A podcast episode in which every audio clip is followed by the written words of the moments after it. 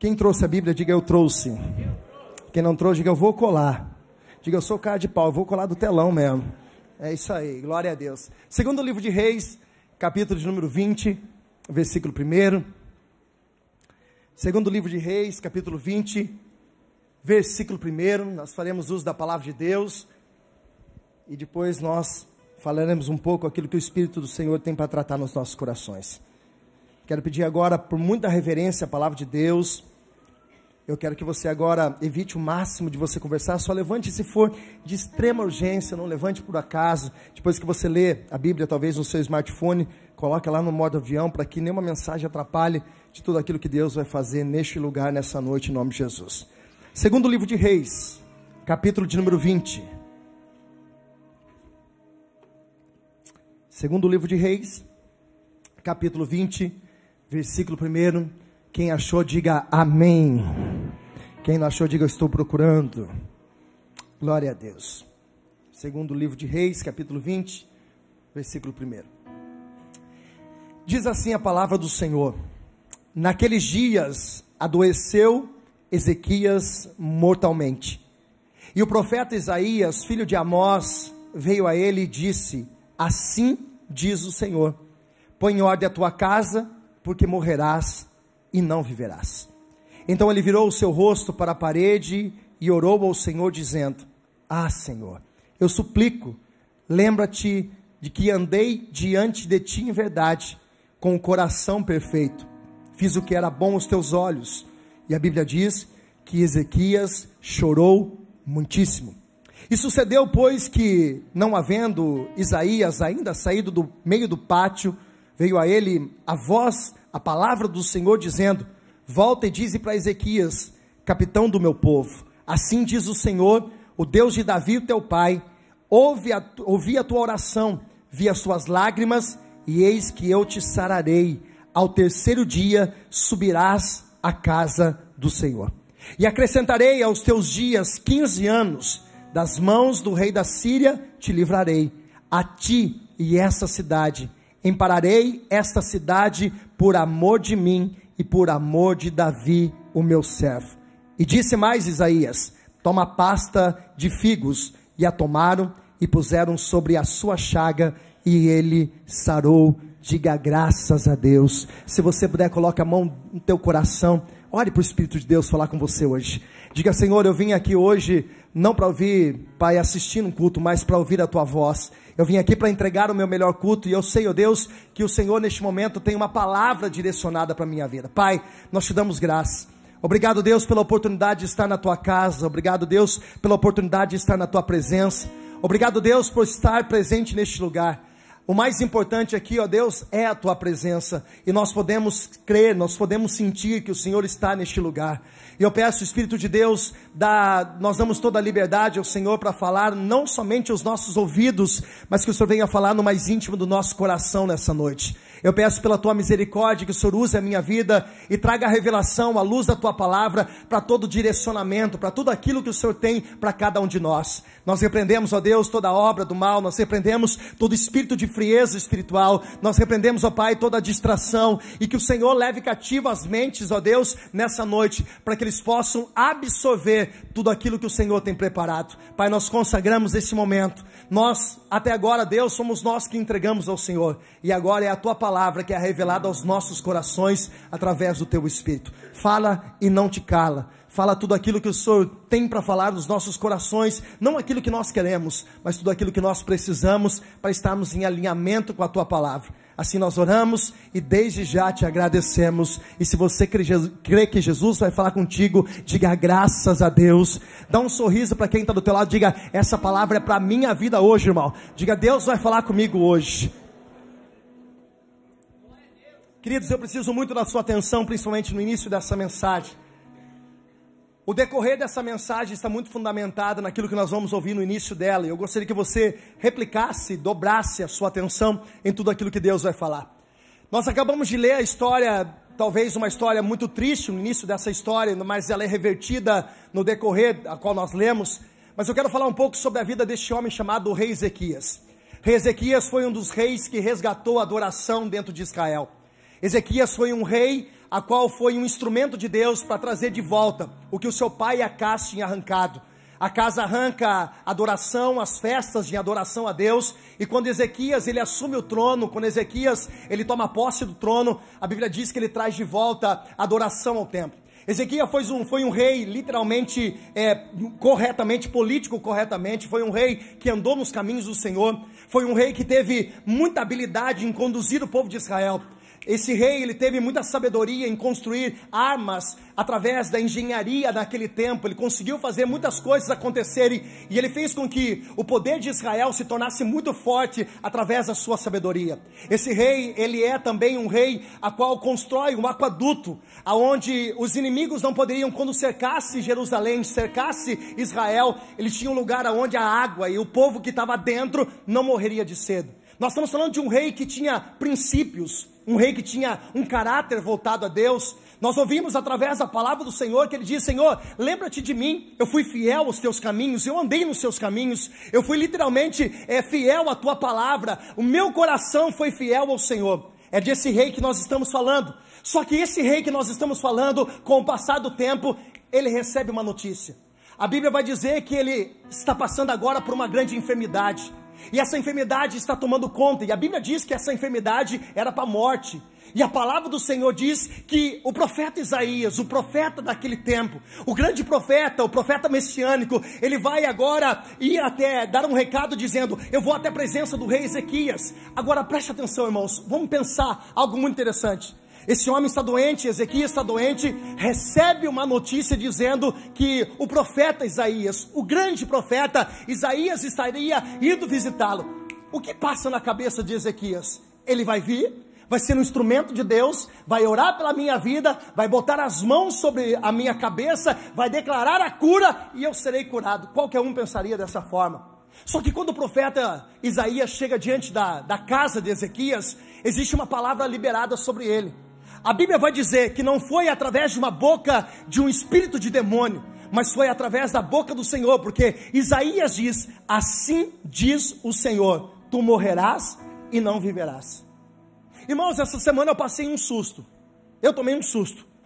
E eu vou falar uma coisa para você. Faça o que está dentro do seu quadrado, irmão. Não queira fazer mais do que você acha que deve fazer. Faz o que está dentro do seu quadrado. Me ajuda a pregar. Olha para o irmão do lado e diga assim: faça o que está dentro do seu quadrado, irmão. Irmãos, todo ano eu faço exame de coração. Aqueles exames que os médicos pedem para fazer tudo. Aí, irmãos, escute essa.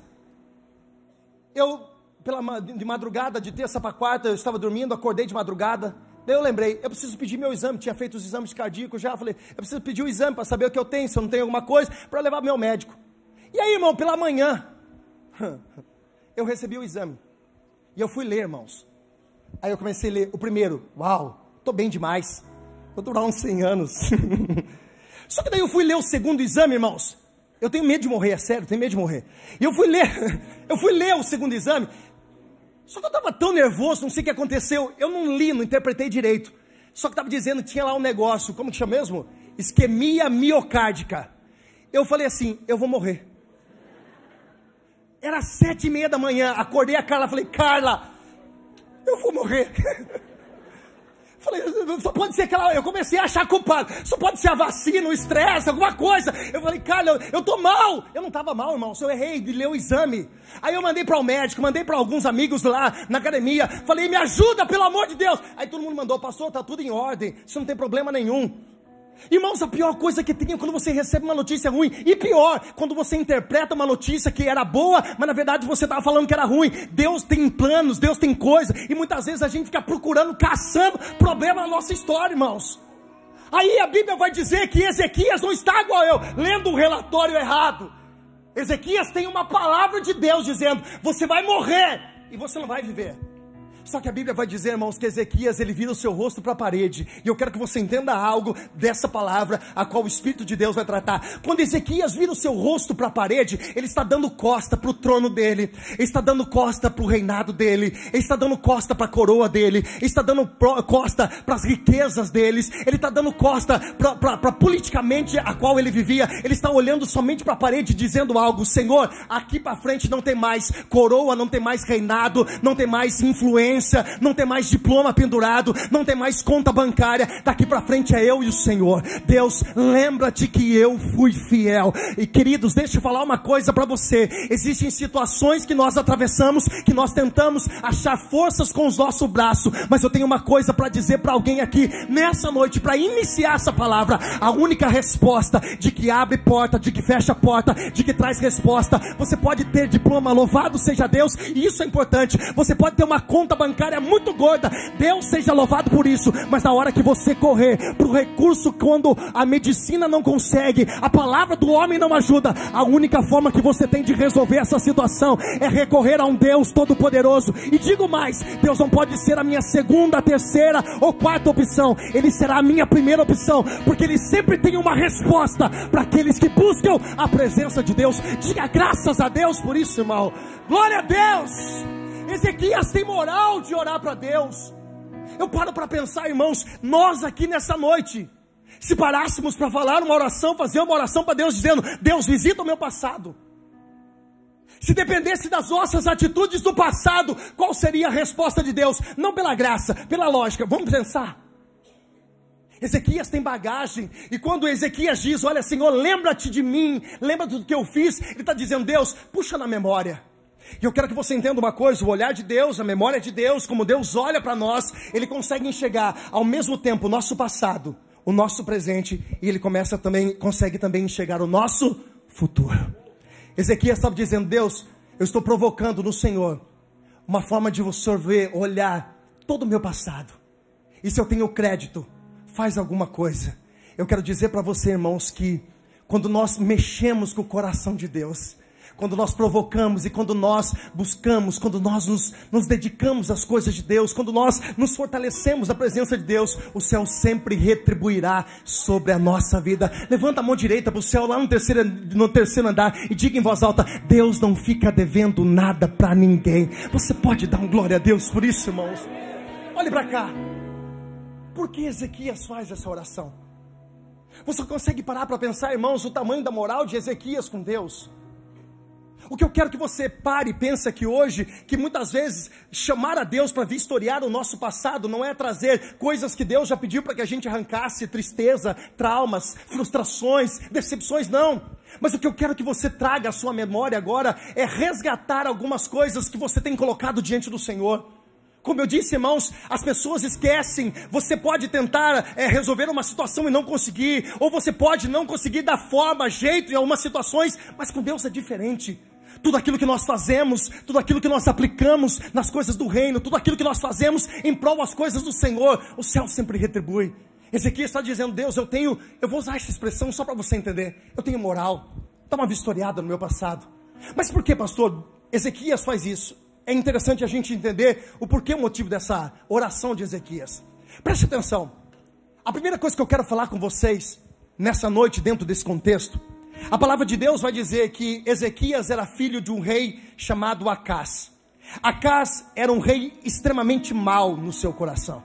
A Bíblia diz, olha, preste atenção, que esse rei chamado Acás, ele tinha uma adoração a um deus pagão, e esse deus chamava Maloque.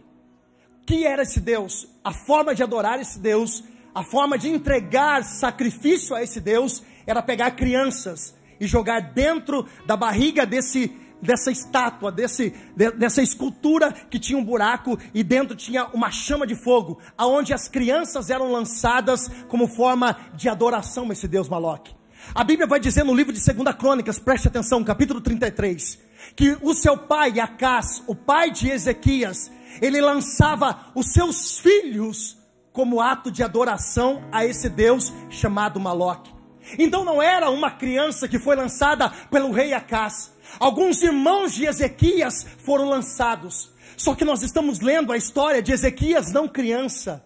Nós estamos lendo a história de Ezequias, não um jovem, um adolescente, mas nós estamos lendo a história de Ezequias, de um rei, de um homem que atravessou pelos dias de dificuldade. Pastor, aonde o senhor está querendo chegar? Eu quero que você puxe na sua memória, nesse exato momento, quantos livramentos o Senhor já te deu. Se você puxar na tua memória, talvez tem pessoas que estão aqui hoje, não era nem para você estar aqui neste culto hoje. Talvez você teve, desde o início da tua infância, nos primeiros dias da sua vida, você enfrentou por dificuldade. Deus te deu livramento atropelamento, carro capotou, acidente de moto, você passou por assalto, você teve talvez um problema de enfermidade, os médicos disseram não tinha nada, não tinha como fazer. Aí você olha, muitas pessoas que caminharam com você já não estão mais, mas você está aqui hoje, você está vivo. O que Ezequias estava dizendo para Deus? Deus, o Senhor me livrou das mãos do rei Acás, o Senhor me livrou dos fogos daquele rei em adoração a um Deus pagão. Não é agora que eu vou morrer por causa de uma enfermidade. Ezequias estava dizendo: Deus, lembra-te que o Senhor me poupou lá atrás, e o mesmo Deus de ontem, o mesmo Deus de hoje, é também o mesmo Deus de eternamente. Eu tenho uma palavra para alguém aqui hoje. Você está vivo, você está respirando. O Senhor te deu um livramento. Quantas coisas você achou que estava dando errado, mas não deu. Era Deus te livrando. Sabe aquela porta que você reclamou porque se fechou? Era livramento de Deus. Sabe aquela pessoa que Deus tirou do teu caminho? Era livramento de Deus. E hoje você está vivo e Deus está dizendo: Eu comecei a boa obra em sua vida e eu sou fiel para terminar. Aleluia! Aleluia! Ezequias estava dizendo: Lembra-te, Senhor. O Senhor já me deu livramento lá atrás. Pare e pense, irmãos. Tem pessoas que não era para estar tá aqui. Tem pessoas desde o ventre da sua mãe, o inimigo já tentava te matar, o inimigo tentava roubar a sua vida, o inimigo tentava roubar a sua paz, mas você está vivo. E eu quero dizer para alguém aqui hoje: essa batalha não é para o teu fim, essa dificuldade não é para literalmente jogar um ponto final na tua vida. Tem pessoas que estão aqui hoje desesperada, mas o Senhor te trouxe aqui para dizer: essa é só mais uma batalha, isso é só mais um momento. Deus te livrou lá atrás e continuará fazendo a obra sobre a tua vida vida. Diga graças a Deus, aleluia. A segunda coisa que Ezequias estava pedindo para Deus é algo que nós precisamos entender no nosso dia a dia. Diga comigo, tempo. Não, diga mais alto, diga tempo. Ai, irmãos, o tempo não volta para trás. Não tem como você voltar a uma hora atrás. Não tem como você voltar um dia atrás. Não tem como você voltar uma semana atrás. Porque o tempo passa. O tempo é muito rápido. Irmãos, nós já estamos na metade do ano de 2023. E muitas coisas nós planejamos e não tínhamos como prioridade. E por não termos prioridade nessas coisas, o tempo foi passando e tem coisas que dá para você restaurar, mas tem outras coisas que você não consegue voltar para trás. O que o Ezequias estava dizendo para Deus era o seguinte: Deus, eu preciso de tempo. Eu preciso de mais tempo. Ezequiel estava dizendo: Eu esperei tanto tempo para viver esse tempo. Mas a palavra do Senhor diz que Ezequias teve uma palavra: acabou o seu tempo. E eu quero que você entenda por que Ezequias está fazendo essa oração, dizendo: lembra-te. Ezequias viveu muito tempo de dificuldade, como qualquer um de nós. Cada um tem a sua história, irmãos. Cada um sabe aonde o calo aperta, cada um sabe aonde dói. Ezequias teve muito problema na sua infância. Ezequias via os seus irmãos sendo levado, lançado no fogo em adoração a um Deus chamado Maloque. Mas uma das coisas que mais Ezequias sofreu não foi na sua infância, por mais difícil que ele passou. Eu posso garantir para você que não foi. E era por isso a oração de Ezequias dizendo: Deus, me dá mais tempo. Eu preciso de mais tempo. Eu preciso de mais tempo. Pastor, por que o senhor está dizendo isso? A Bíblia vai dizer que por 14 anos, repete comigo em voz alta, diga 14 anos. Não, diga mais alto, diga 14 anos. Eu não sei se 14 anos para você é muito ou é pouco, para mim é muito. A Bíblia vai dizer que Ezequias foi corregente do seu pai. Explica, pastor. Ezequias era um certo assessor do seu pai Acás. E como eu disse, Acás foi um rei muito mau.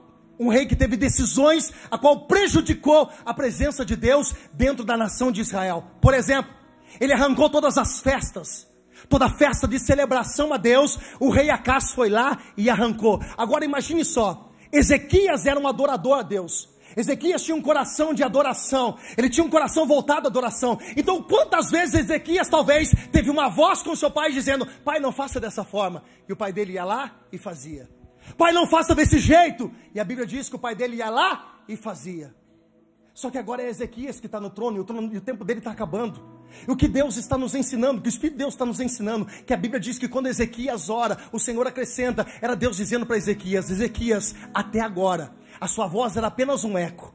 Sabe aquela pessoa que está no lugar, você não gostaria que fosse dessa forma, mas infelizmente você não tem autoridade para mudar essa situação política, a situação em volta daquilo que você está. Sabe quando você está dentro da tua casa e você não gostaria que as coisas fossem conduzidas dessa volta, mas você é apenas uma voz ali dentro.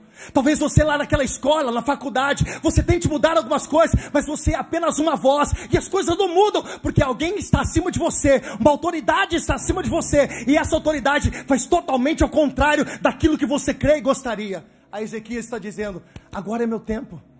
Ezequias está dizendo agora: esse controle está nas minhas mãos. Essa forma de conduzir, essa autoridade está nas minhas mãos. Eu tenho uma palavra profética para a vida de alguém aqui nessa noite. Eu estou debaixo de uma autoridade espiritual para ministrar na vida de algumas pessoas. Talvez até agora a sua voz era apenas um eco dentro da tua casa, dentro do teu trabalho, em alguns lugares que as pessoas não valorizavam. Mas eu não vou ser leviano em dizer que isso é para todo mundo. Mas algumas pessoas hoje, nesse lugar, Deus está tirando da posição de coadjuvante e colocando uma posição de autoridade espiritual a tua voz vai começar a ter peso em lugares aonde você vai ser inserido. Eu vou dizer de novo: Deus vai colocar sobre a tua mão um cajado de autoridade. As coisas vão começar a mudar. Aquela escola será diferente, aquele trabalho será diferente, a tua casa será diferente. Por quê? Porque a autoridade de Deus será derramada sobre a vida de algumas pessoas neste lugar. Aleluia!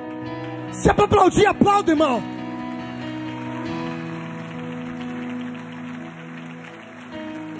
Levanta a mão direita para o céu, diga que a autoridade de Deus, diga a ousadia de Deus, venha sobre a minha vida, diga a minha voz não é mais um eco, a minha voz é autoridade espiritual. Aonde você entrar, levanta suas mãos, aonde Deus te colocar, que você seja um instrumento de autoridade sobre aquele lugar. Você vai entrar, as coisas vão mudar. Você vai botar no pé daquele trabalho, demônios vão bater em retirada. Por quê? Porque a autoridade de Deus está sobre a tua vida.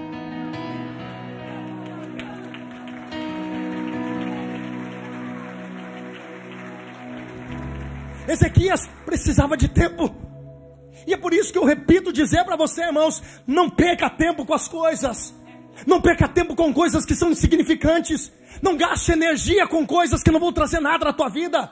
Para de ficar perdendo tempo com coisas que não agregam na sua vida. Para de perder tempo com coisas que não vão acrescentar absolutamente nada na sua vida. Olha para cá e preste atenção. Tem pessoas que vivem entrando em guerras desnecessárias. Tem pessoas que ficam entrando em discussões desnecessárias. Não perca tempo. Não fique perdendo tempo com coisas que não vão agregar na sua vida, irmãos. Ezequiel estava dizendo: Deus, lembra-te, eu preciso de mais tempo. E pastor, por que Ezequias precisava de tempo? Porque eu repito para você, irmãos, quando Ezequias assumiu o trono, ele restaurou a adoração às festas da cidade de Israel, no país, na nação de Israel. Pastor, o que isso tem a ver? Preste atenção numa coisa e guarde isso no teu coração. Deus sempre dará mais tempo para quem investe o seu tempo para Ele. Ah, eu vou dizer de novo. Deus sempre dará mais tempo para todo aquele que investe tempo diante da presença de Deus. Pastor, explica? Eu explico, fácil. Quando o rei Ezequias restaura a adoração em Israel, ele restaura as festas. E aí o que, que acontece? Imagine só, por mais de 14 anos, Gustavo, não existia adoração em Israel. É como se acontecesse mais, acontecesse mais ou menos assim. Por 14 anos não existe culto. Você não poderia estar proibido estar aqui hoje. Você não poderia estar aqui. É só para você entender. Por 14 anos, uma nação ficou parada, travada. Era como se falasse: não existe mais culto, você não pode mais para a igreja. Você não tem como mais adorar a Deus. Você poderia adorar em casa, você poderia cultuar em casa, mas essa celebração do corpo, da comunhão, não existia mais. A Ezequias vem, pastor Paulinho, e restaura a adoração, restaura as festas. E aqui existe uma festa chamada Festa de Pães Asmos. Toda festa tinha dia para começar e toda festa tinha dia para terminar. Toda festa tinha dia para começar e toda festa, toda festa tinha dia para me ajuda a pregar, toda festa tinha dia para isso. Existia um calendário, olha para cá, existia um calendário. E esse calendário tinha do dia tal ao dia tal, tem uma festa. Aí eu imagino, irmãos, o povo celebrando depois de 14 anos. Uau! Aquela alegria. O espírito cheio de júbilo para adorar a Deus. Só que toda festa tinha um dia para começar e um dia para terminar. Quando eles estavam no último dia, olhe para cá. Quando eles estavam no último dia de festa, alguém olha e diz: Nós não vamos parar essa festa. Vamos continuar mais um dia? E a Bíblia diz que aquele povo cheio de júbilo, de alegria, eles fizeram o quê? Acrescentaram mais um dia. Quando estava terminando aquele dia, o que eles fizeram? Muito pouco. Vamos celebrar mais um dia? E a Bíblia diz, Lucas, que eles celebraram mais um dia. Dois dias foi muito pouco? Três dias foi muito pouco? Quatro dias foi muito pouco? Cinco dias foi muito pouco? Seis dias tinha mais para entregar para Deus. E a Bíblia diz que essa festa durou mais sete anos. Ou melhor, mais sete dias. Mais sete dias. Uou! Só que todo mundo sabe, irmãos, que numa festa, quem entrega, quem faz a festa, o anfitrião, cansa muito mais que o convidado. Agora, o rei Ezequias, olhe para cá. Quando deu o dia de terminar a festa, ele poderia ter chegado naquele dia, quando era para terminar a festa, segundo o calendário judaico, ele poderia dizer que o amor de Deus Pai, que a graça de Jesus, estou só ilustrando, tá, irmão? Ele não vai falar desse jeito, e que a bênção, a consolação do Espírito Santo seja todo todo. Vaza, gente, acabou a festa. Ele estaria pecando, sim ou não? Ele estaria pecando, sim ou não? Eu vou pedir de novo, ele estaria pecando, sim ou não? Ele estaria pecando se ele parasse um dia antes da festa. Mas se ele parasse a festa no dia, estava tudo normal, estava resolvido, estava com o regulamento debaixo do braço, não tinha errado. E aí que vem um negócio que vai dar uma apertadinha, bem tranquila, é bem tranquilinha, irmão. Você é só é a parte que eu gosto, dar aquelas, aqueles Hadouken gospel, glória a Deus. Só quem jogou Street Fighter sabe o que eu falei agora. Ezequias poderia parar a festa no, no dia que era para terminar, ok, normal, não teria problema nenhum. Só que mesmo cansado, mesmo sendo o anfitrião da festa, mesmo desgastado com todas as responsabilidades que esse homem tinha sobre a sua costa, ele permitiu com que essa festa tivesse mais sete dias. Pastor, me explica? Eu te explico. Entenda algo. Você pode viver com o regulamento debaixo do braço, irmãos. Você pode se tornar um religioso que faça somente aquilo que Deus te pediu. Você pode vir para o culto, adorar a Deus, ser ofertante, dizimista. Você pode vir para uma. Você pode fazer o básico, normal, a vida que segue. Não tem nada errado nisso. Não tem nada errado nisso, ok? Glória a Deus. Só que todo aquele que investe mais tempo, mais a presença, entrega mais, ora mais, jejua mais. Sabe aquele um que fala assim: Não, já deu a minha hora.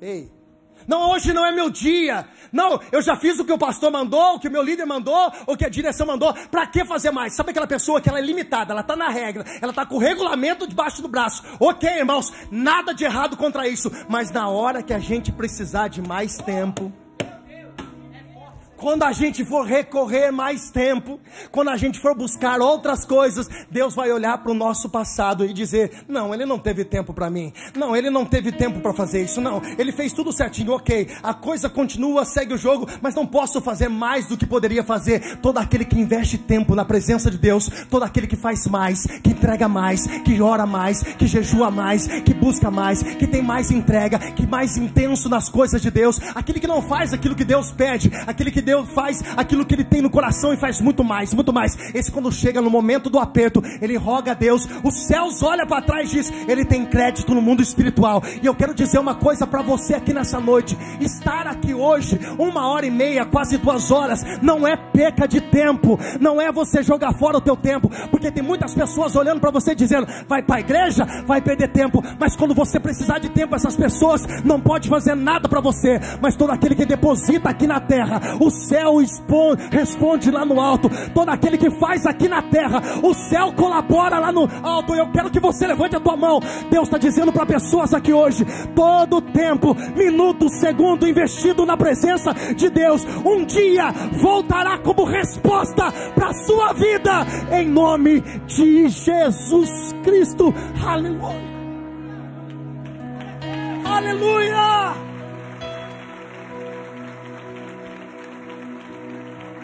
Não acho que você está perdendo tempo, irmãos. Paulo vai dizer, segunda carta aos Coríntios, capítulo 12, Paulo vai dizer: "Eu gastarei a minha vida por ti". E ele diz: "É com alegria que eu gastarei". Não é com peso, não, não é por obrigação, não. Faz o que tem que fazer, é, é, faz do que lá, cumprir meu tempo, cumprir meu horário, cumprir minha escala, cumprir não sei o que lá, não faz mais. Aí depois quer o quê? Viver o sobrenatural de Deus? Ah, não tem tempo de oração, não tem tempo de busca, não jejua, não coloca a sua cara no pó, não tem tempo de oração, não tem tempo saudável de oração com Deus, tem cinco minutinhos do teu dia, que tem 24 horas para dizer, Deus, muito obrigado pelo meu dia, amém, valeu, tá valendo, irmão, tua oração valeu, mas não fez mais, todo aquele que investe mais tempo, tem experiências no mundo espiritual, Deus está dizendo para pessoas aqui hoje, entra no teu quarto em secreto, que em secreto eu vou revelar coisas grandes, inexplicáveis, pastor, eu quero viver o extraordinário, Entregue o extraordinário para Deus, irmão. Entregue mais para Deus, irmão. Sai dessa mesmice religiosa que você está preso. Deus está dizendo para pessoas aqui hoje: Eu quero mais, eu preciso de mais, porque quando você necessitar de algo a mais, os céus estará presente para responder às suas orações. Aleluia. Eu corro para encerrar. A Bíblia vai dizer que Ezequias foi um rei muito corajoso. Ezequias, ele foi um rei que foi muito diferente dos outros reis de Israel. Todo rei ímpio em Israel, preste atenção nisso, irmãos. Todos aqueles que se afastavam da presença, da graça, da presença de Deus, eles quando iam para uma batalha, eles perdiam, e eles acabaram perdendo muito território que era santo, que era da nação de Israel. Todo aquele que se afasta da presença de Deus começa a perder coisas, irmãos. Todo aquele que se afasta da presença de Deus começa a perder coisas. Quando Ezequias restaura o trono de Israel, quando Ezequias restaura a nação de Israel, a Bíblia diz que os territórios que foram roubados pelos inimigos, preste atenção, Israel estava fracionada, os inimigos estavam tomando posse daquela terra. E quando Ezequias toma o trono, Ezequias, um rei justo, um rei temente a Deus, o Senhor dá vitória nas batalhas e ele restaura. Ezequias era um homem valente, irmãos. A Bíblia vai dizer que ele, ele foi até ao rei da, da, dos filisteus, pegou ele pelo cabelo e arrastou até a cidade de Gaza, capital dos filisteus. Ele não derramou sangue em Israel, derramou sangue na própria cidade, na própria casa dos inimigos. Ezequias ia no território dos inimigos e ele não sofreu dano algum, ele venceu todas as batalhas, porque o seu coração estava voltado ao Senhor. Você pode dar um glória a Deus por isso? Só que tem uma coisa, irmãos. A Bíblia vai dizer que Ezequias nunca tomou uma flechada. Pode procurar na Bíblia, irmãos. Nunca uma espada feriu Ezequias. Nunca uma lança feriu Ezequias. Só que agora, irmãos, a Bíblia vai dizer que Ezequias ele está doente. E essa doença acontece dentro da sua própria casa. Se fosse um filisteu, Ezequias conseguiria vencer. Mas a palavra do Senhor vai dizer que Ezequias perde a sua batalha, está sofrendo, está doente, está enfermo dentro da sua dentro da sua E eu estou falando com pessoas, irmãos, que já lutaram muitas pelejas por outras pessoas. Já foi em território do inimigo, já batalhou batalhas que você foi direcionada por Deus e o Senhor deu a vitória. Só que agora existem algumas coisas que estão acontecendo dentro da sua casa. Alguns desgovernos, algumas feridas e os lugares onde nós mais sentimos o impacto da ferida, não é lá fora, quando nós lutamos contra um inimigo, contra um filisteu, contra um medianita. As feridas mais doloridas na nossa vida acontecem dentro da nossa própria casa. Tem pessoas que estão aqui e eu preciso revelar isso. São guerreiros lá fora, conquistam muitas coisas lá fora, são vitoriosos lá fora, são bem são bem sucedidos lá fora, mas quando entram dentro da sua casa, existem feridas, grandes feridas que estão trazendo dor dentro do seu coração. Se fosse um filisteu, a gente lutava. Se fosse um gigante, a gente guerreava. Mas quando é dentro da nossa casa, a ferida é dentro de casa, ali o sistema é mais bruto, dói um pouco mais. E aí você pergunta, e agora? Escute uma coisa, irmãos. Nenhuma batalha que você lutou por Deus, nenhuma peleja que você pelejou pelo próprio Senhor, Deus vai te desamparar no momento que você precisar, nos momentos dentro da tua casa. Eu tenho uma palavra para alguém aqui hoje que você sabe que tem uma direção. Você é vencedor, você é feliz, você é alegre, você canta, você dança, você pula fora da sua casa. Lá fora da sua casa parece que é o melhor ambiente, mas quando você entra dentro da tua casa, é um lugar de tristeza, de dor, de choro, de lágrimas. Eu tenho uma palavra para você aqui nessa noite. Deus te trouxe aqui hoje para dizer: eu vou curar a ferida dentro da sua casa. Há um tempo de restauração de Deus. Você é muito bem sucedido lá fora, mas como Davi disse um dia: o que adianta eu ser um guerreiro vencedor fora da minha casa, se dentro da minha casa eu sou um fracassado e perdi a minha família? Mas eu quero profetizar sobre a tua vida, sobre esta igreja. Se a tua casa está bem, louvado seja Deus, vai continuar. Mas se talvez tem feridas dentro da tua casa, coisas que precisam ser resolvidas, assim diz o Senhor: existe um bálsamo sendo derramado, existe uma unção de cura sendo derramada, essas lágrimas serão cessadas pelo poder do Espírito Santo de Deus. Deus trouxe pessoas hoje aqui para dizer: você é vitorioso fora, mas existe feridas dentro da tua casa. Deus está trazendo cura para dentro da tua casa. Se você crê nisso, levanta a tua mão no terceiro andar e diga: Eu creio em nome de Jesus e aplauda aquele que é digno de toda honra.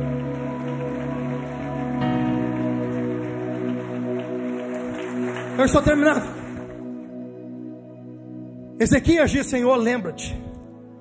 E quando Ezequias faz essa oração, a Bíblia diz que Deus fala novamente aos ouvidos do rei, do profeta Isaías, e ele volta e diz: Olha, eu acrescentarei sobre ti 15 anos.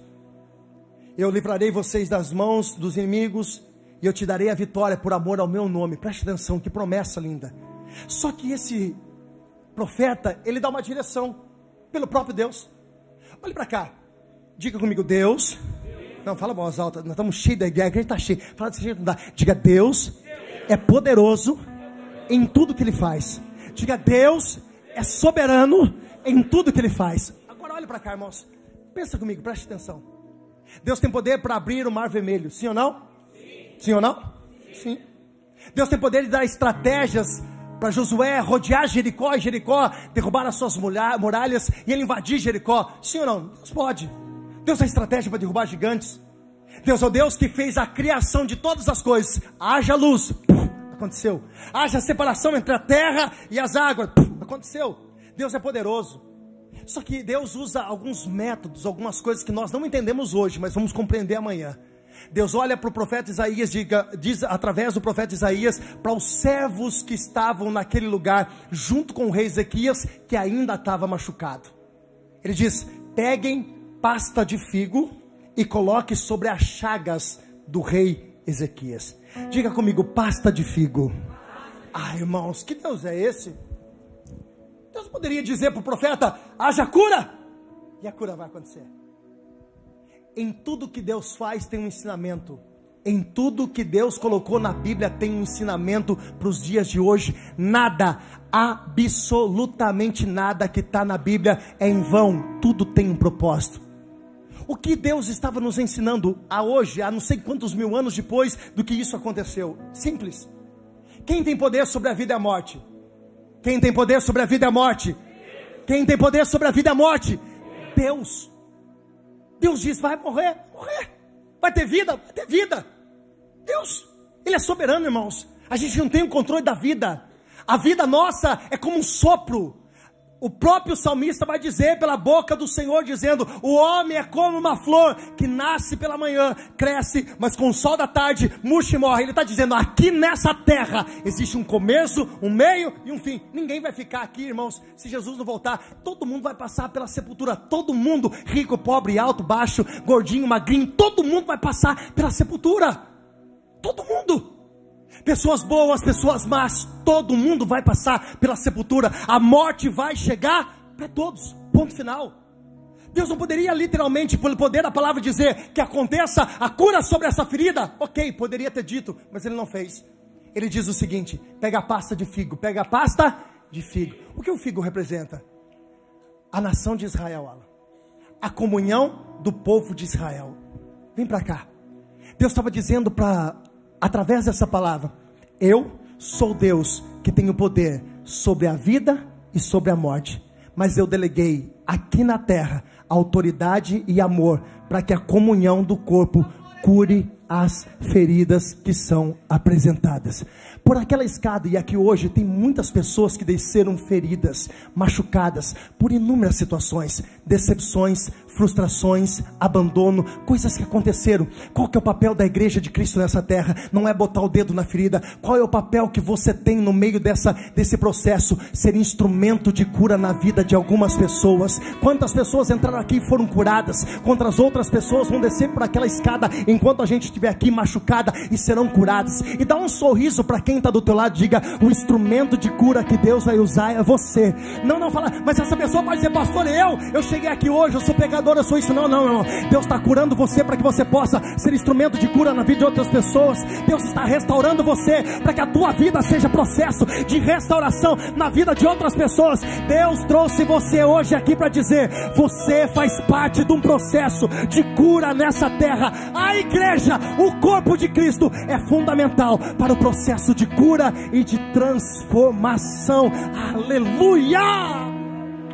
Essa pessoa que está do teu lado.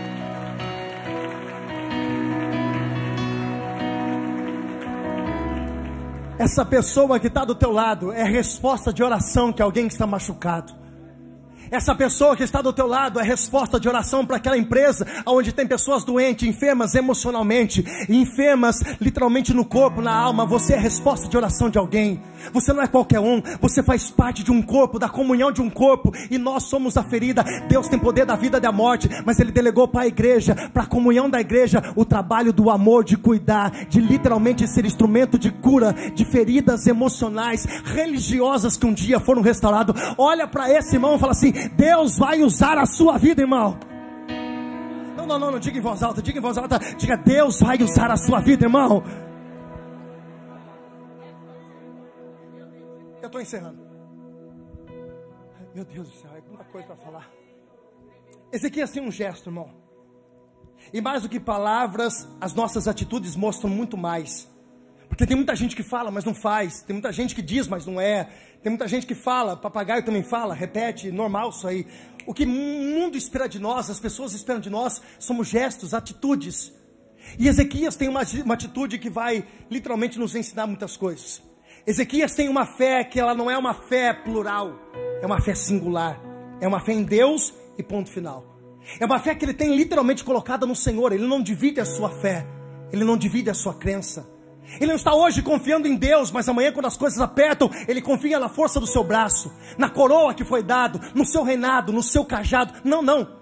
Ezequiel está dizendo: Eu confio em Deus. Ele é um Deus que abre porta, um Deus que fecha porta, Gustavo. Ele é um Deus que literalmente liberta, cura. Eu não tenho outras coisas. Ezequiel está dizendo: A minha fé não é singular. A minha, fé, a minha fé não é plural. A minha fé é singular. Eu creio em Deus e ponto final. Preste atenção, irmãos. A nossa vida, quando nós entregamos ela para Jesus, existem muitas pessoas que, quando elas passam por esse passo de fé, elas ainda mantêm uma ponte que ligam as coisas passadas. Não corre, não levanta que Jesus te viu. E não, é com você mesmo que ele vai falar. Tem pessoas que elas acreditam em Deus até aqui. Quando o calo aperta, ela quer recorrer a outras pontes, a outras formas, como de outrora. Eu vou contar uma história para você entender o que eu estou dizendo. Um dia, e isso acontece faz tempo, irmãos. Um dia, o povo de Israel se levantou contra Moisés. João Gustavo começaram a falar mal de Moisés. Começaram a falar mal de Deus, Lucas. Deus disse: Ah, é? É treta que vocês querem? Fechou. Aí Deus criou uns bichinhos, chamados serpente, e colocou no meio do deserto. Sabe o que aconteceu? As serpentes mordia o povo de Israel que estava caminhando no deserto. E o que, que acontecia? Eles morriam milhares de pessoas morreram. Foram mordidas, picadas por serpentes no meio do deserto e elas morreram. Quando isso aconteceu, bateu um desespero. Eles voltaram para Moisés e disseram: Moisés, foi mal, dá o dedinho, vamos ficar de bem. Foi isso que eles fizeram. Ora para Deus tirar isso. Irmãos, graças a Deus que Deus é misericordioso. Ah, meu Deus do céu. Eu vou dizer de novo, graças a Deus que Deus é misericordioso. Não sei se nem essa palavra certa, mas graças a Deus, porque Deus é misericordioso. Graças a Deus, irmãos. Por quê? Deus disse: tá bom, eu vou dar mais uma oportunidade. Olha para quem está do teu lado assim, cuidado perder as oportunidades de Deus. Fala assim para ele, Senhor, tem oportunidade que é que nem um fio na cabeça de um careca. Só tem ele. Se perder já era. Tem oportunidade, irmãos, que não vai voltar para você não. Tem umas que vão ser geradas de uma outra forma, mas tem oportunidades que não vão voltar para você, irmãos. O busão já passou, as coisas já aconteceu, já era. Tem gente que está chorando até hoje. Oportunidades que você perdeu, podem ter outras, mas aquela já era. Deus disse: Eu vou dar mais uma oportunidade para esse povo. Moisés, vem cá. Constrói uma serpente de bronze. Coloca uma haste nela. Escute, vou explicar algo para você, preste atenção. Existem coisas que Deus fez que era para um tempo. Existem coisas que Deus fez que era apenas para um tempo. Apenas para um momento, um tempo. Olhe para cá. Moisés constrói uma serpente, coloca uma haste nela. Todas as vezes que o povo de Israel sofreu um ataque de uma serpente, eles saem da sua casa, vão para o meio do arraial, olham para aquela estátua e eles serão curados. Pastor, Deus poderia fazer de outro jeito? Poderia. Por que ele não fez? Porque ele é Deus. Faz o que ele quiser. Simples.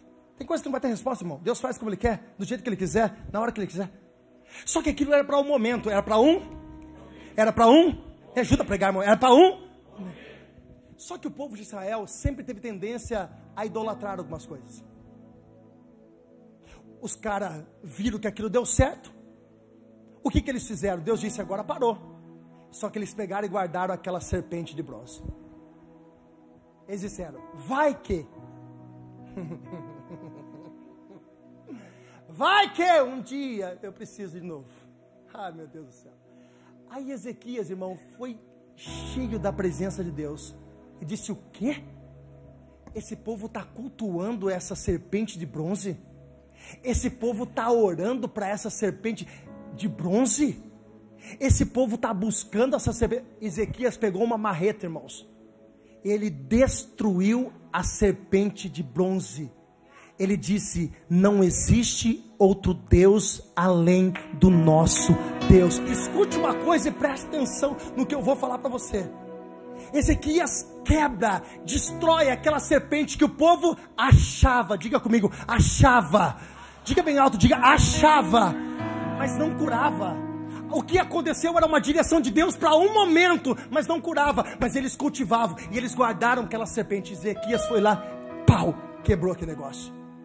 Certeza, irmãos, que naquele dia tinha algum irmão naquela tenda que chegou para Ezequias e disse: Irmão Ezequias, o negócio é o seguinte, deixa eu falar uma coisa para você. No particular, é melhor o senhor não quebrar esse negócio. Porque se um dia a gente precisar, a gente recorre para ela. Eu tenho certeza, irmãos, eu tenho certeza que eu estou falando que alguém naquele dia disse o seguinte: não faça isso. Eu posso falar uma coisa para você? Aqui não tem, veio de manhã só. Eu acho que às 10 e meia tinha algumas pessoas que me identifico aí dessa forma. Aí. Mas tem pessoas que é igualzinho aquele povo que estava literalmente colocando a sua confiança em Deus.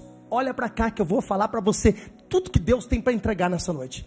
Tem muitas pessoas que não estão vivendo o sobrenatural de Deus ainda, não estão vivendo o extraordinário de Deus ainda, não estão vivendo o sobrenatural de Deus ainda. Por quê? Porque ainda essa pessoa tem um plano B ela tem um plano C, ela tem uma carta na manga, porque se não der certo, a gente volta para cá. Nós entregamos a nossa vida para Jesus, e quando nós entregamos a nossa vida para Jesus, nós quebramos a ponte que ligava o nosso passado a crenças, a coisas que outrora achávamos que dava certo, mas nunca deu certo. Não estou falando de religião, não estou criticando religião nenhuma, estou apenas dizendo para você: não existe vida a longe de Jesus, não existe cura longe de Jesus, não existe porta aberta longe de Jesus, não existe outro caminho a não ser Jesus. Eu estou dizendo para pessoas aqui hoje: Deus tem coisa sobrenatural para fazer na sua vida, mas antes você precisa arrancar o plano B, C, D, porque não existe outro plano, o único plano é Ele. Jesus é o caminho, Jesus é a verdade, Jesus é a vida, não tem outra opção, irmão, não tem outra forma, é Jesus e ponto final. Ponto final, irmão.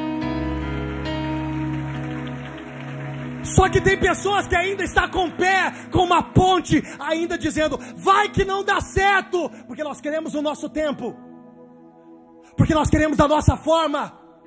Apaga aquele contato, irmão. Apaga aquele contato. Vai na sua lista do WhatsApp e arranca aquelas coisas que atrapalham o processo com Deus. Para com esse negócio. Eu tenho uma carta na manga. Eu tenho um plano B. Não, não existe plano B no mundo espiritual. Existe plano A. E com Jesus não falha. Vai dar certo e ponto final. Aleluia. Só que ainda a gente fica com esse negócio. Um pé lá, outro cá. Aí Deus está falando, eu quero fazer, mas Ele não está entregando tudo. A mentalidade de algumas pessoas é como essa. Sabe por que Deus não está levando o favor de alguns? Sabe por que Deus não está fazendo coisas maiores? Porque ainda pessoas que estão aqui estão dizendo: se não der certo no meu tempo, eu corro para lá. E Jesus está dizendo para alguém que hoje quebra a ponte. Quebra ligação com coisas que não estão literalmente fazendo bem. Eu estou debaixo de uma autoridade do Espírito Santo de Deus para dizer para pessoas aqui hoje o Senhor que tá, trouxe você aqui hoje, o Jesus que trouxe você aqui hoje, tem coisas inexplicáveis para fazer na sua vida, mas não dá para você ter um pé aqui e outro pé lá. Jesus está dizendo: quando você se posicionar, quando você tomar uma decisão, quando você quebrar as pontes que atrapalham a minha conexão total com Deus, quando você trouxer o seu coração 100% para Deus e não 99%, Deus começa a fazer coisas inexplicáveis sobre a tua vida. Deus está dizendo para pessoas aqui hoje: só estou esperando você se posicionar para quem está do teu lado e fala assim: quebra a ponte, irmão. Não, não, olha para quem está do teu lado e diga em nome de Jesus: quebra a ponte, irmão. Se coloque de pé.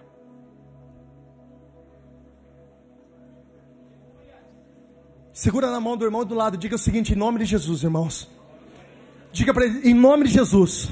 Diga, quebra todas as pontes que te ligam a coisas que atrapalham o processo de Deus. Eu estou falando com pessoas aqui hoje que precisam parar de, de, de, de, ter algumas coisinhas, resolver do seu jeito. Não, não existe do teu jeito, existe o jeito de Deus. Olha para cá. Preste atenção, irmãos. Eu estou terminando, preste atenção. Quando o rei Ezequias, ele quebra, olha para cá, preste atenção em mim, deixa o louvor ali, preste atenção em mim. Essa parte talvez seja uma das mais importantes. Quando o rei Ezequias, olha para cá, quando o rei Ezequias quebra aquela serpente, acontece algo na vida dele. Só para a gente lembrar, para você recapitular o que eu vou dizer, aquela serpente representava a cura, mas ela não curava. Aquela serpente tinha um símbolo por um tempo de cura, mas ela não, ela não, ela não, ela não curava. Quando Ezequias quebra aquela serpente que representava a cura, o que que acontece? Ele tem um problema no casamento? Ele tem um problema no casamento? Não. Acabou o dinheiro dele? O que, que aconteceu com ele? Ele ficou? E eu tenho certeza que naquela hora alguém disse: Ezequias, olha o que você foi fazer, Ezequias. A nossa melhor pregação, Gustavo, é a área que nós mais seremos tentados em voltar para trás. As coisas que nós mais defendemos na nossa fé é a forma com que o inimigo vai tentar você fazer, construir pontes para que você retroceda da sua fé. Eu tenho uma palavra para alguém aqui hoje: não retroceda a sua fé, continue convicto. Tinha muita gente olhando para Ezequias dizendo: Tá vendo, Ezequias? Foi quebrar a serpente, tá ruim do negócio. Não, irmãos, tudo na nossa vida tem um propósito, e Deus não negocia princípios dele. Continue quebrando pontes Continue abrindo mão de coisas que estão atrapalhando a tua conexão com Deus. Continue desfazendo de coisas que atrapalham esse processo. A minha fé não está em amuleto, a minha fé não está na sorte, a minha fé não está nisso nem aquilo. A minha fé está no Senhor e Salvador Jesus Cristo. E por mais que o inimigo se levante na área que eu mais tente combater, eu continuo perseverando, eu continuo crendo, eu continuo acreditando e continuo dizendo: só o Senhor é Deus, só o Senhor é Deus, só o Senhor é Deus. Aleluia. Eu quero que você olhe para alguém que está do teu lado. E você aponte o dedo de profeta para ele ou para ela e diga: Deus não vai te desamparar. Não, não, não, eu quero que você não está entendendo, irmãos. Nós vamos subir uma atmosfera espiritual neste lugar. E eu quero que essa pessoa que talvez esteja atravessando, porque ela está combatendo, e alguém está dizendo, pastor, eu tirei aqueles contatos, eu parei de fazer algumas coisas erradas na minha empresa e parece que as coisas só deram para trás. Eu estou até pensando em construir as pontes de novo. Deus está dizendo: não, continua firme, continua fiel, continua firme na promessa de Deus. Por quê? Porque Deus não vai te desamparar. Dá um sorriso para quem está do teu lado e diga: Deus não vai te desamparar. Não, não, não, não, não. Você não vai retroceder. Não, não, não, não, não, não, não. Você não vai voltar para trás. Você não vai negociar os seus princípios. Você não vai negociar a sua fé. Mas parece que antes dava tudo certo, é que antes você estava totalmente envolvida com coisas que o inimigo estava trabalhando. Quando você rompe com coisas espirituais, o céu recebe o recado. E qual o recado? A minha fé não está nas coisas, a minha fé está em Jesus Cristo, autor e consumador da minha fé. Aleluia! Um dia Elias chega para Eliseu e diz: Eliseu, vamos seguir uma caminhada. Sabe o que a Bíblia diz? Eliseu vai até as coisas dos seus pais. Ele diz: Eu só preciso me despedir dos meus pais.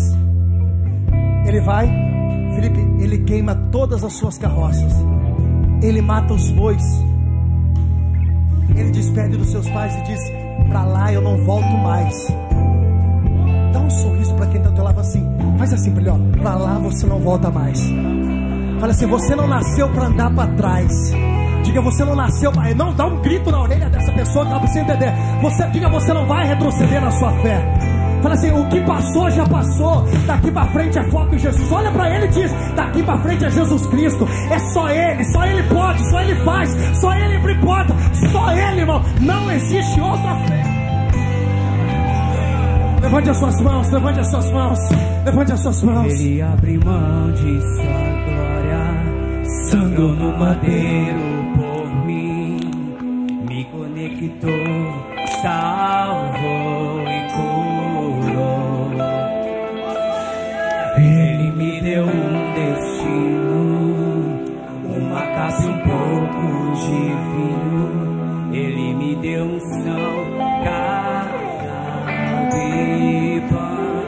Levante a sua voz e diga: Pois um anel em meu dedo e me tirou novas sandálias pra suportar o ide, pois um anel em meu dedo e me tirou o medo. Novas sandálias. Feche os seus olhos. Deus está mostrando para você as coisas que você precisa jogar fora, arrancar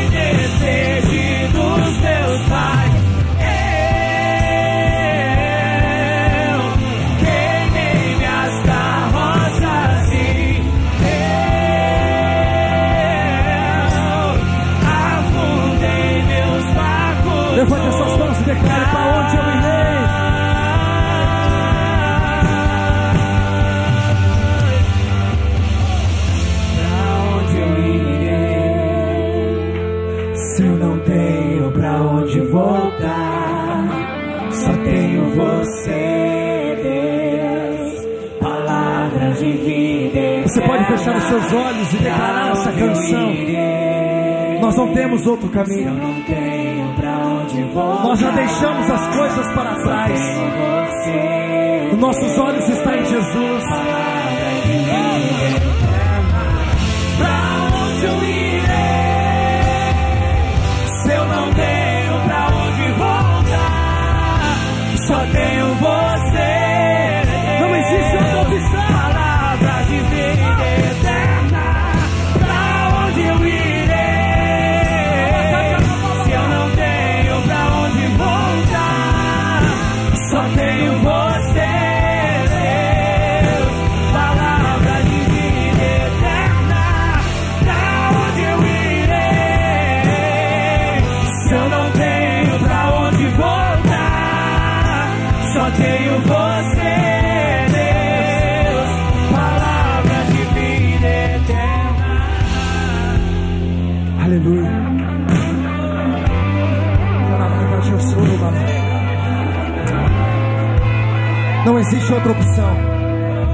Decida, decida, decida nessa noite. Acreditar que Deus está no controle da sua vida. Mesmo que algumas coisas fugiram do teu controle, Ele está no controle. Quebre pontes, desfaça coisas que atrapalham esse processo. Se entregue, mergulhe. Deus está esperando uma posição. Não divida a sua fé, ei, não divida a sua fé. Em nome de Jesus. Em nome de Jesus. Faz assim com as suas mãos, ó. faz assim como se você estivesse recebendo. Eu quero encerrar aqui neste momento, liberando palavras proféticas sobre a tua vida. Versículo 6, a Bíblia diz que o Senhor disse para o rei Ezequias: E eu acrescentarei os teus dias. Deixa eu falar uma coisa para você: não é o inimigo que coloca um ponto final na sua vida. Não são circunstâncias que colocam ponto final na sua vida. Deus trouxe pessoas aqui hoje para dizer: tem muito mais para acontecer. Eu acrescentarei sobre a tua vida coisas novas, coisas grandes, coisas maiores. Eu estou debaixo de uma autoridade espiritual. Deus está derramando sobre a vida daqueles que confiam, daqueles que esperam, daqueles que têm um coração reto voltado a Deus. Deus está acrescentando coisas sobre a tua vida em nome de Jesus. Segunda coisa. A Bíblia diz que o Senhor, versículo 6: E eu os livrarei das mãos dos assírios. Deus está dando livramento para famílias aqui nessa noite. Deus está dando livramento. O inimigo não vai tocar na sua casa. O inimigo não vai tocar nos teus filhos. Eu quero profetizar. Os teus filhos vão viver coisas maiores do que você vive. Os teus filhos desfrutarão de coisas maiores. Os teus filhos crescerão na casa do Senhor. Se você tem filho longe da presença de Deus, Deus vai trazer para casa. Deus vai trazer para tua presença. Sabe por quê? Porque você e a sua casa servirão ao Senhor em nome de Jesus. E por último, olha para cá. A Bíblia diz que o Senhor defendeu o povo dele por amor ao seu nome. Essa peleja Irmãos, pode vir outras batalhas, outros tipos de batalha, mas essa batalha está cessando nessa noite. O Senhor está comprando essa guerra, entrando nessa batalha e trazendo a vitória. Esta peleja você não terá de pelejar, apenas olhares e vedes aquilo que o Senhor há de fazer. Os teus olhos vão contemplar toda a glória, toda a presença, toda a unção e todo o livramento que o Senhor trará sobre a tua família. Bota as duas mãos sobre a tua cabeça, diga essa bênção está sobre a minha vida e aplauda Jesus nesse lugar. Glorifica aquele que é digno. Se Ele o único,